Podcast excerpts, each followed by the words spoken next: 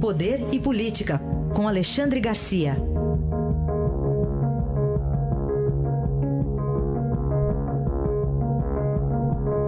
Alexandre, bom dia. Bom dia, Raíssa. Bom dia, Carolina. Bom dia. Fim de semana de muita tensão e confrontos na Venezuela. Como lidar com essa situação, Alexandre?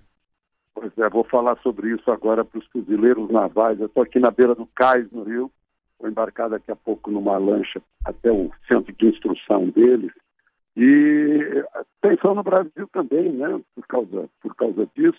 Agora, não dá para produzir faísca num país que está sobre um campo de petróleo. Não dá. Né? E um país que tem desequilibrado no, no poder. Aí eu queria contar uma historinha quando Lula assumiu e José Dirceu se tornou ministro-chefe do gabinete civil, eu perguntei a José Dirceu, e agora, como é que o Brasil vai se relacionar com Chávez? E ele me respondeu, olha, uh, como a gente se relaciona com algum desequilibrado. Tem que ter muita cautela, muito cuidado e muita paciência. Está tá valendo para hoje. Quando eu vi um, um, um coronel uh, lá em Roraima fazer uma declaração dizendo que a, Venezuela invadiu nosso, nosso território, eu fiquei preocupado?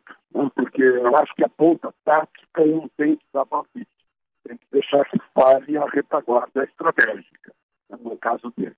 É muita, é, é muita tensão com um vizinho que está tá acuado e, e, no desespero. Né? Ele já fez um discurso aqueles discursos de, de bufão, dizendo que o povo tem que me defender, essa coisa. Então ele ele está no limiar de, rebentar a corda.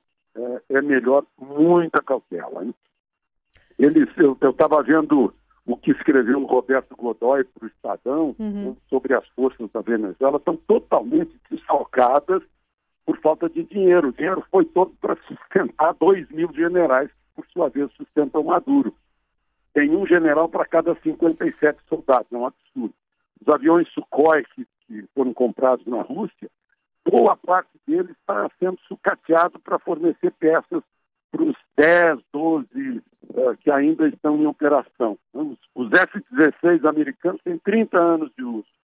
As seis, das seis fragatas tem só duas em atividade. Dois submarinos em dique seco. Né? tem, tem uma força antiaérea muito grande, né? e, mas enfim, não tem que pensar nisso, em solução militar, de jeito nenhum. Essa, é, é, é, essa é a reflexão que a gente faz nessa segunda-feira. Enquanto isso, o celular não tem espaço, ou não teria espaço dentro do plenário, Alexandre? O que não tem espaço, desculpa? O celular para transmissão de, ah, de lives nas redes sociais é dos parlamentares. Esse, esse, deputado Campos Machado, aí da, da, Assembleia Estadual, faz uma proposta que é a volta ao, ao, ao telefone eh, de magneto, né? a descagem telefônica, a volta ao sinal de fumaça, ao pombo correio. Imagina proibir o uso de celular, ou melhor, ele quer proibir o uso de redes sociais, quer proibir que os novos uh, deputados que estão acostumados em, em, comunicar tudo que estão fazendo e mostrar tudo que está à sua, à sua volta, né, na, no exercício da transparência que está prevista sob nome de uh, publicidade, tornar público no artigo 37 da Constituição, ele quer parar com isso.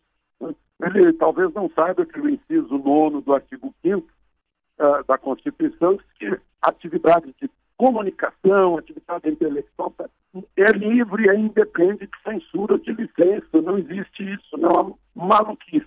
Claro que uma, uma besteira dessa não vai passar, né, porque é inconstitucional, mas a gente registra para entender a que ponto as pessoas estão com medo das redes sociais, da, da publicidade, da, da transparência, de mostrar o que realmente está acontecendo. Bom, outro assunto, Alexandre, o andamento da reforma da Previdência deve começar essa semana. Até o presidente Rodrigo Maia já encaminhou para a CCJ, embora não uhum. esteja instalada ainda a comissão. Mas e a responsabilidade dos congressistas daqui para frente? Pois é, muita gente está discutindo essa questão. Eu acho que a gente tem que colocar assim meio num ponto radical. Não estarão prestando nenhum favor ao país se aprovarem a reforma da Previdência, os deputados e senadores. Não é favor, é obrigação. Porque ou explodem as contas públicas, como aconteceu na Grécia, acontece no estado do Rio de Janeiro. Né? Os aposentados ficariam sem receber, continuando nesse, nesse rumo. É uma, é uma proposta que, que beneficia as aposentadorias mais baixas né? e procura nivelar aqueles que são satisfeitíssimos com seus privilégios em relação aos outros, pode reverter o explosivo crescimento da dívida pública? Uh, e tudo isso numa transição de 12 anos, que eu acho que não será sacrifício para ninguém. Né? Enfim, eu queria só lembrar que hoje começa a reunião do Grupo de Lima avaliando Venezuela, né? E o Grupo de Lima não é pequeno. É Costa Rica, Guatemala, Guiana, México, Paraguai, Panamá, Honduras, Brasil, Peru, Colômbia, Argentina, Chile, Canadá. Registro aqui a ausência do, do Paraguai, a, a, a, a ausência óbvia do Equador e da Bolívia. Aí está o Alexandre Garcia, que participa diariamente aqui do Jornal Dourado, deslanchando com os principais assuntos a nossa programação. É verdade. Agora, ah, eu estava esperando ah, essa, essa ligação de vocês para poder entrar na lancha, porque e... vai haver algum barulho agora. Então, boa viagem. Até amanhã. Obrigado.